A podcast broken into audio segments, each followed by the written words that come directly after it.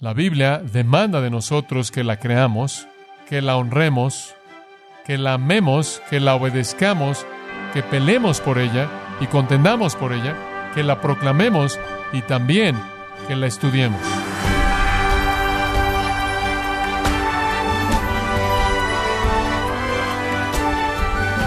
Le damos la bienvenida a su programa Gracias a vosotros con el pastor John MacArthur.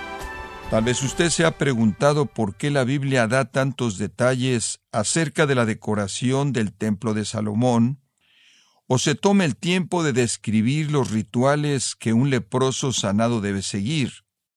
Pero ¿cómo aumentan estos pasajes su amor, adoración y obediencia a Cristo? En el programa de hoy, el pastor John MacArthur toca estos temas conforme continúa con la serie titulada Cómo obtener lo máximo de la palabra de Dios aquí en gracia a vosotros. Quiero que abra su Biblia conforme hablamos de este asunto de cómo obtener lo máximo de la palabra de Dios y pase a 2 de Timoteo capítulo 2 versículo 15. En 2 de Timoteo 2.15 tenemos simplemente un punto inicial bíblicamente que nos da el mandato para esta necesidad del estudio bíblico. Dice, procura con diligencia presentarte a Dios aprobado, como obrero que no tiene de qué avergonzarse, que usa bien la palabra de verdad. No usar bien la palabra de verdad es traer vergüenza sobre usted mismo. Cuando usted está tratando con la palabra, está tratando con la palabra del Dios vivo. Cuando usted está tratando con Dios, está tratando con alguien que es verdad, y en quien no hay farsa, Dios quien no puede mentir ha hablado. En la Biblia Dios ha hablado, ha hablado de tal manera que Él es entendido. Tenemos la obligación de usar bien la verdad, de usar bien la palabra que Dios ha hablado. Ahora, para hacer eso, para obtener lo máximo de la palabra de Dios, para entender realmente lo que Dios quiso decir por lo que dijo, tenemos que cerrar algunos espacios. El espacio del idioma, eso le da las palabras, el espacio de la cultura le da a usted las costumbres y las frases. El espacio de la geografía crea el escenario, el escenario en sí en donde se desarrolla algo. Y el espacio de la historia es la trama, qué está sucediendo históricamente en torno a eso. ¿Cuál es el contexto de la historia? He descubierto a lo largo de los años que pasar una máxima cantidad de tiempo en estos asuntos es crucial para todo el entendimiento eficaz de la Biblia. La gente con frecuencia me pregunta, ¿cuánto tiempo se necesita para preparar un sermón? Bueno, la realidad del asunto es escribir, de hecho, un bosquejo y escribir algunas notas y traerlas aquí arriba y presentárselas. Podría pasar una hora haciendo eso, pero podría tomarme 30 horas cerrar esos cuatro espacios.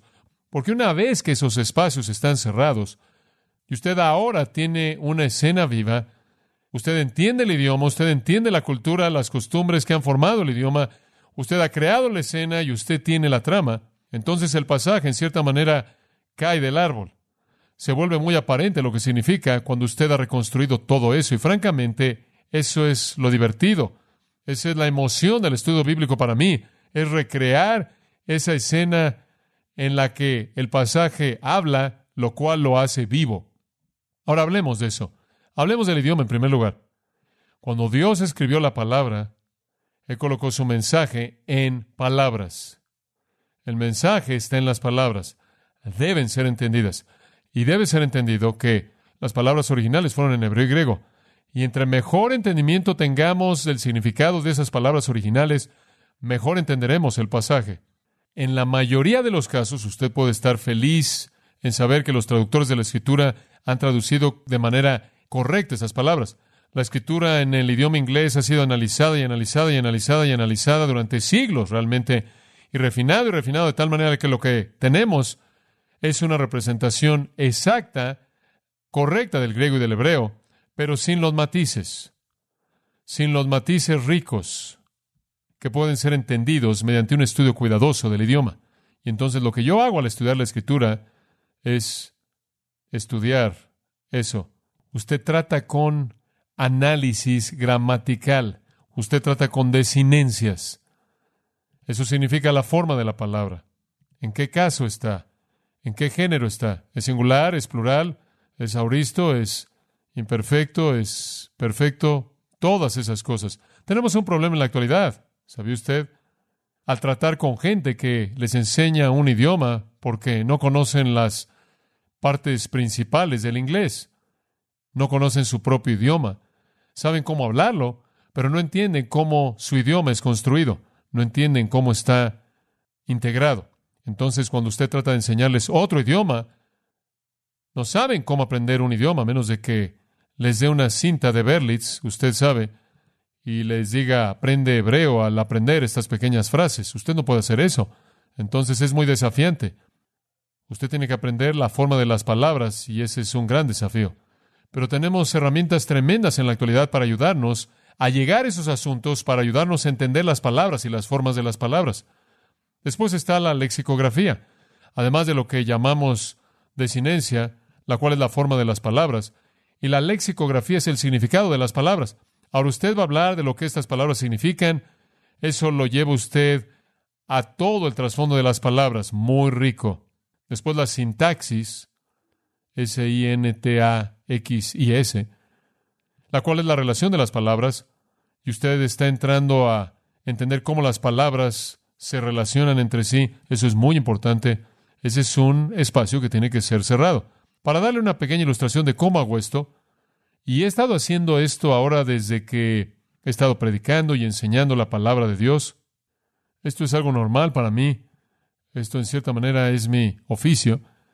Comienzo con un cuaderno de notas tamaño carta y entro al pasaje y estudio la parte del idioma original del pasaje en el idioma original del que voy a predicar y simplemente trabajo a lo largo de eso hasta que entiendo las palabras, entiendo el significado de las palabras, las formas de las palabras, Usted sabe si tengo que analizarlas para saber en qué caso está o lo que sea, sea el caso de sustantivos, nombres y adjetivos.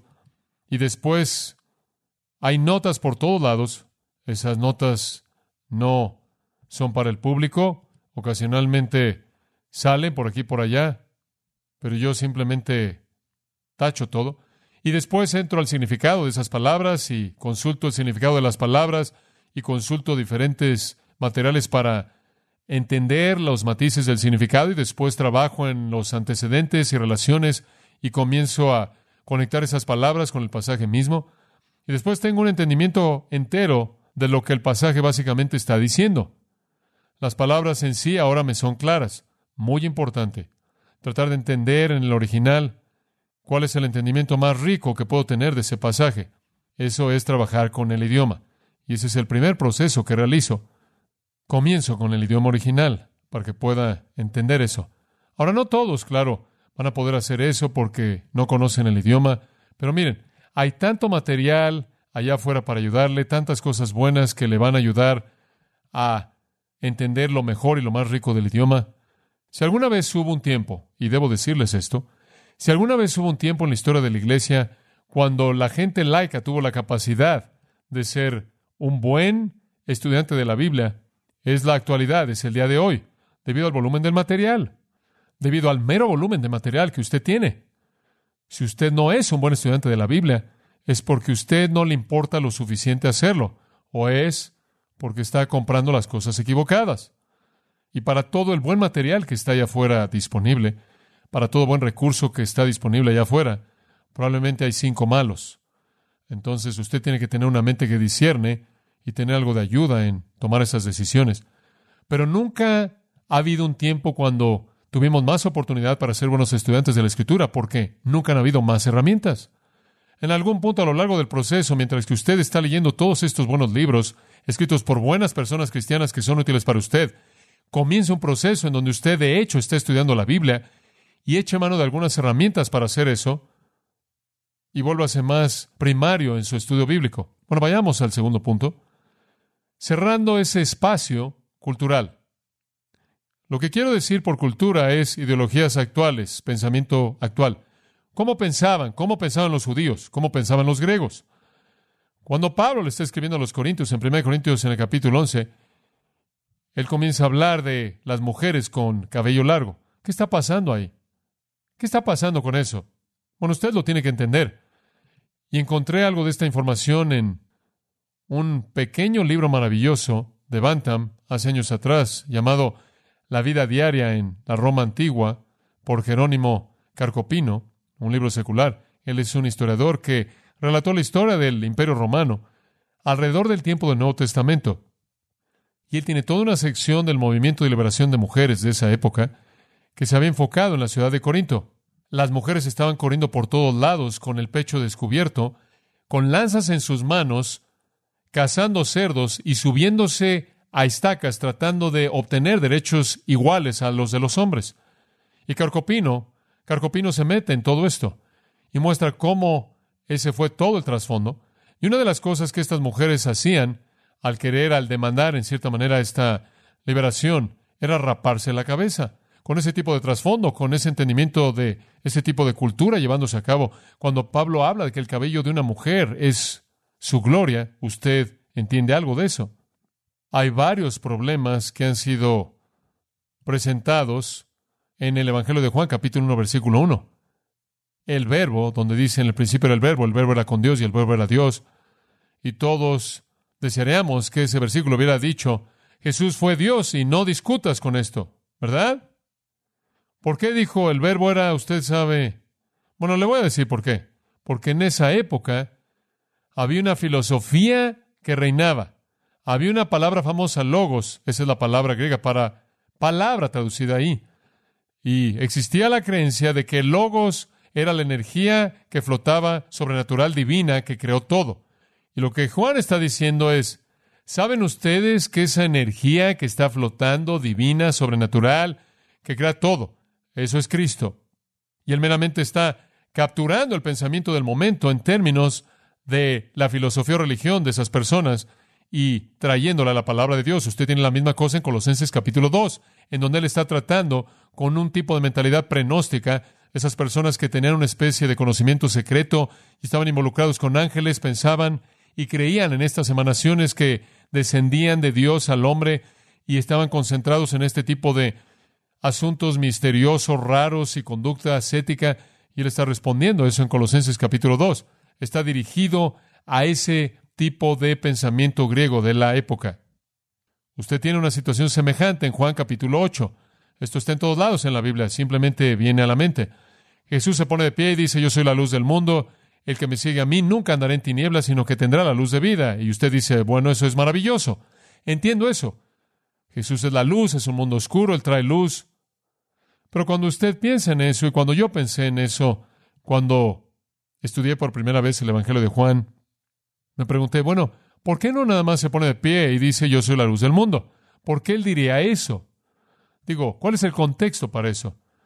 Después usted comienza a estudiar ese pasaje en Juan 8 y usted descubre que él lo dijo en el patio de las mujeres, el cual es el patio exterior del templo. Y en el patio de las mujeres también habían pequeños receptáculos para la gente para que ahí entregara su dinero. Simplemente entraban y hombres y mujeres entraban ahí y daban su dinero. Los hombres podían entrar a la siguiente parte, en cierta manera, la parte interior del el patio. Las mujeres se quedaban afuera ahí. Pero el patio de las mujeres era en donde él estaba hablando y él entra al patio de las mujeres. También encontramos, dice en el texto, que fue el día después de la fiesta. ¿Qué fiesta? La fiesta de las luces. ¿Qué es la fiesta de las luces? La fiesta de las luces conmemoraba a Dios guiando a los hijos de Israel usando fuego de noche y usando una nube de día. Así es como Él los guió en el desierto. Ellos celebraron eso con la fiesta de las luces durante ocho días. ¿Cómo la celebraban? ¿Sabe usted lo que es una minora? Un candelero de siete brazos. Colocaban una minora masiva, enorme, en medio del patio que no tenía techo claro. Usted sabe, había entonces una minora de velas múltiples emanando luz ahí de la parte de arriba como un diamante a la mitad de la ciudad de Jerusalén. Ocho días estaba encendida esa cosa. Ocho días esa minora ardía para celebrar la provisión de Dios de luz en el desierto. El día después de que se apagaba, Jesús entra al patio de las mujeres en donde la minora estaba, pero la minora está apagada. Y él dice, yo soy la luz del mundo, yo no me apago. Y de pronto hay un contexto que da un significado totalmente diferente a eso y cautivó los corazones de la gente. Eso, eso es lidiar, eso es tratar con la cultura, entender los trasfondos. Ahora la geografía es igual de importante. Una de las cosas maravillosas que usted como cristiano puede hacer, si usted tiene la oportunidad, es ir a caminar por la tierra de Israel solo, va a ser que la Biblia cobre vida para usted en muchas, muchas maneras. Lo único que tiene que hacer es estar en una tormenta en el mar de Galilea, y usted entenderá por qué los discípulos tenían miedo, especialmente si usted está en un pequeño bote. Usted entiende la topografía, la geografía de la tierra, usted entiende la relación de aldeas y villas y ciudades. Usted entiende cómo las batallas eran peleadas y por qué eran peleadas en ciertos valles y en la parte de arriba de ciertos montes, y usted está de pie ahí, y usted ve todo ese escenario frente a usted. Usted entiende por qué Dios ha escogido Megiddo para que sea el lugar de la batalla del Armagedón, el conflicto final de las épocas. Napoleón dijo, es el campo de batalla más grande sobre la faz de la tierra. Si usted está ahí y usted está de pie ahí y ve hacia abajo en el monte y ve todo ese lugar, usted puede entender por qué ese habría sido en toda la historia antigua uno de los grandes campos de batalla del mundo. Entender la geografía es muy importante.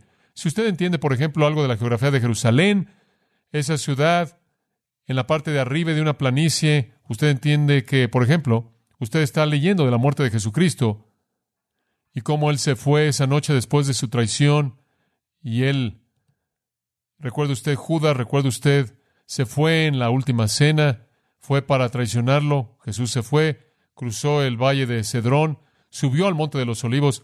Es significativo porque en ese entonces los corderos de la Pascua estaban siendo matados por miles y estaban siendo matados en la parte de atrás del monte del templo.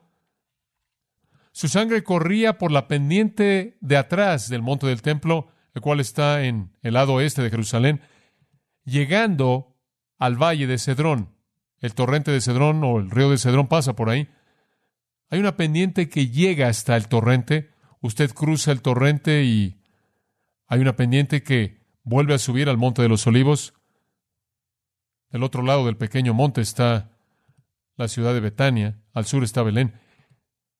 Jesús pasó por la parte de atrás de ese monte y tuvo que cruzar el Cedrón. En ese tiempo del año, en la temporada de la Pascua, el Cedrón está todavía lleno de agua. Es un arroyo que está seco en el verano, pero todavía tiene agua. Y esa agua está roja debido a los miles de corderos que habían sido matados, y su sangre está descendiendo por la parte de atrás del templo y llena ese pequeño arroyo. Ahí está Jesús cruzando el símbolo de su propio sacrificio como el Cordero de Dios. Ese tipo de cosas son muy vívidas y hacen que la palabra de Dios sea viva. Cuando usted habla del infierno, por ejemplo, en la Biblia, y los judíos entendían el infierno como un lugar de tormento terrible, un lugar de crujir de dientes y lloro, un lugar de oscuridad, un lugar de dolor, un lugar de una conciencia que está acusando de manera total, sin alivio alguno, en absoluto, nunca. Es un lugar horrible. La manera en la que lo describieron fue que usaron la palabra Geena. ¿Qué era esa palabra? Geena era el nombre del basurero de la ciudad en el valle de Inom, simplemente al sur del valle de Cedrón. Tomaban toda la basura de la ciudad y la aventaban ahí y tenían un fuego perpetuo que estaba encendido todo el tiempo. Claro, la basura era basura en esos días y habían gusanos y todo eso, y esa es la razón por la que la Biblia habla de que el gusano nunca muere, porque siempre había basura siendo arrojada al Gehenna, de tal manera que siempre habían gusanos comiéndosela, y el fuego y el horror de eso, y el humo y el olor y todo eso, y y ese era el retrato del infierno para ellos. Entonces, entender algo de esa geografía es muy importante. Si usted entiende algo de la geografía, inclusive al norte de Galilea, usted entiende gran parte de la riqueza de las historias bíblicas. Usted tiene que cerrar ese espacio en algunos diccionarios y atlas bíblicos. Yo tengo diccionarios y atlas bíblicos ahí en mi escritorio todo el tiempo para sacarlos, para revisar la topografía y relaciones. Y a lo largo del Antiguo Testamento, él fue de ahí allá y él fue de ahí allá. Y entonces usted está pensando, muy bien, esto está así de lejos y así de lejos y así de lejos. Y conforme comienza usted a trabajar en todo eso, la historia entera y entendimiento de la escritura se vuelve maravillosamente rica y viva. Bueno, después usted tiene el cuarto espacio, usted tiene el espacio del idioma, usted tiene el espacio de la cultura y usted tiene el espacio de la geografía. Después usted tiene el espacio de la historia. Y el espacio de la historia es la trama. La escritura tiene una trama. ¿Sabe una cosa? A veces me acuerdo de mi abuela. Cuando yo era un pequeño niño, tenían una pequeña caja de plástico con versículos bíblicos en ella. ¿Alguna vez ha visto esas cosas? Simplemente era una pequeña cosa de plástico y tenía pequeñas tarjetas con versículos en ellas. Y siempre me impactó que podían colocarlas en cualquier orden, pero no tenían contexto. Usted podía mezclarlas como si fueran cartas y meterlas en el orden que usted quisiera. Y supongo que usted podría terminar con lo que fuera. Usted podía sacar una que dijera, usted sabe, Judas salió y se ahorcó. Y la siguiente decía, sal y haz lo mismo, y lo que haces hazlo rápidamente, usted sabe. Entonces, usted podía simplemente organizarlas como usted quería. Usted, en cierta manera, podía tener su Biblia en cualquier orden. La Biblia no fue escrita así. Hay una verdadera trama, hay una verdadera historia que se está desarrollando y todo está en un contexto y en un marco de referencia. No es un montón de versículos que pueden encajar en cualquier orden. Hay una historia y un trasfondo. Usted nunca entenderá, por ejemplo, por qué Pilato azotó a Jesús y trató de hacer que los judíos lo soltaran. ¿Por qué peleó tan duro por hacer eso? ¿Por qué él salió y dijo, usted sabe, lavó sus manos y todo lo que pasó y lo halló inocente y todo eso? Sin embargo, crucificó a Cristo, a menos de que usted entienda que Pilato ya estaba hasta el cuello en problemas serios con el imperio romano, por lo menos debido a tres errores serios que él había cometido mientras que él había sido gobernador en Palestina. El César romano quería la pax romana, él quería paz romana, y todo lo que Pilato seguía haciendo era agitar a estos judíos hostiles y haciéndolos llegar a un punto de explosión y haciendo que se enojaran con Roma y estaba en aguas profundas, profundas. Y los judíos finalmente jalaron el gatillo y le dijeron, si no lo crucificas, vamos a decirle a César. Fin de la discusión. Si usted entiende el trasfondo, usted entiende por qué eso sucedió como sucedió. Muy, muy importante. Cuando yo estaba estudiando 1 Corintios 2 al 14, estaba tratando de entender lo que los corintios estaban haciendo en el lugar de usar de manera genuina las lenguas y el uso verdadero de los dones espirituales. Obviamente no estaban haciendo lo correcto. Alguien estaba poniéndose de pie pretendiendo tener un don del Espíritu Santo y maldiciendo a Jesucristo. Ahora sí de raro era eso. Consulté en la biblioteca años atrás para tratar de encontrar algunas, algunas fuentes de material acerca de las religiones de Grecia en el mundo antiguo. Y me encontré con un libro fascinante titulado Las religiones de misterio, escrito por un hombre llamado Angus, A-N-G-U-S, y publicado, nunca olvidaré inclusive la casa de publicaciones, Dover Press en Inglaterra. Este era un libro grueso, el cual desde un punto de vista secular daba la historia de las religiones de misterio en el tiempo del Nuevo Testamento. Y me encontré con un entendimiento de dos palabras en el idioma griego, entusiasmos y extasia, las cuales son entusiasmo y éxtasis transliteradas en inglés. Y esas eran palabras que definen la naturaleza de la adoración en las religiones de misterio. Trataban de llevar a la gente a la extasia y al entusiasmos. Ambos, en cierta manera, eran estados alterados de conciencia en las que usted caía y hacía cosas raras y anormales. Y esto en cierta manera era una manera mística en la que usted se conectaba con las deidades. ¿Y sabe quién en nuestra cultura reciente adoptó eso? Fue Timothy Leary y se lo vendió a toda una generación de jóvenes universitarios. Les dijo que si realmente querían estar cerca de Dios necesitaban fumar marihuana. Eso no es nada más que esa misma cosa revisitada. Entonces, supuestamente debía haber una experiencia religiosa. ¿Se acuerda cuando todos comenzaron a pasar de la marihuana y sentándose, cruzando las piernas con algún gurú y fumando más marihuana y pensando que simplemente iban a tener comunión con la deidad en este proceso? Bueno, esos eran asuntos de la religión de misterio griega simplemente revisitadas. Y comencé a leer acerca de cómo se expresaban a sí mismos. Y comencé a familiarizarme con eso. Y fui a leer 1 Corintios 12, 13 y 14. Y fue exactamente con la misma claridad que eso era lo que estaba pasando ahí. Habían adoptado el formato de la religión de misterio y lo habían metido a la iglesia y lo habían santificado y lo habían llamado la obra del Espíritu Santo. Y eso es lo que Pablo tuvo que corregir. Ese tipo de trasfondos históricamente crean la trama en la que la historia es contada. Muy, muy importante. Ahora algunas personas dicen, bueno, yo no leo ningún libro, solo voy a la Biblia. Ha habido gente que me ha dicho eso, ha habido predicadores que me han dicho eso. No creo en estudiar libros, yo únicamente leo la Biblia. ¿En serio? Bueno, quizás a usted le gustaría decirnos todo lo que usted conoce acerca de Shur, Moab, Mar Shalal, Asbaz, Calno, Carquemis y Migmas, simplemente de memoria. No creo. Esa es una especie de egoísmo velado.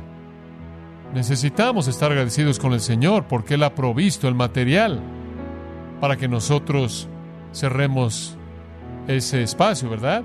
Necesita algunos comentarios buenos, un diccionario bíblico. Deberá tener un diccionario bíblico y un buen comentario para que usted tenga un modelo para la interpretación, para que usted tenga algo para tratar con pasajes difíciles. Ahora, esos son los espacios que deben ser cerrados.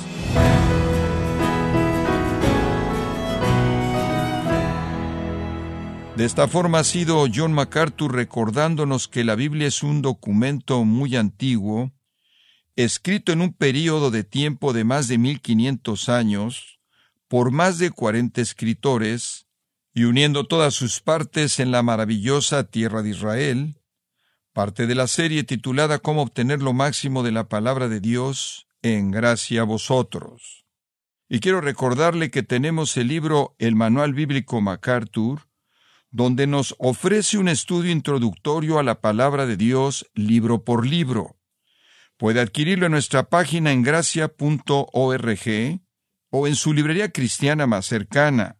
Y también le comento que puede descargar todos los sermones de esta serie Cómo obtener lo máximo de la palabra de Dios, así como todos aquellos que he escuchado en días, semanas o meses anteriores, animándole también a leer artículos cristianos relevantes en nuestra sección de blogs en gracia.org. Si tiene alguna pregunta o desea conocer más de nuestro ministerio, como son todos los libros del pastor John MacArthur en español, o los sermones en CD que también usted puede adquirir, escríbanos y por favor mencione la estación de radio por medio de la cual usted nos escucha en gracia a vosotros. Es importante conocer no solo el país y ciudad de donde usted nos escucha, sino también la radio. Para quienes contactan nuestro ministerio por primera vez, pueden solicitar una copia del mensaje de promoción sin costo alguno, un mensaje por oyente únicamente. Si usted vive en los Estados Unidos o Puerto Rico, escríbanos a Gracia Vosotros, P.O. Box 4000, Panorama City, California, 91412. O puede escribirnos a través del siguiente correo electrónico radio arroba gracia.org. Y queremos agradecerle desde el fondo de nuestro corazón su tiempo y sintonía, y en nombre de John MacArthur y del personal de este organismo, invitarle para que nos acompañe en la próxima edición y así juntos continuar desatando la verdad de Dios un versículo a la vez, en gracia a vosotros.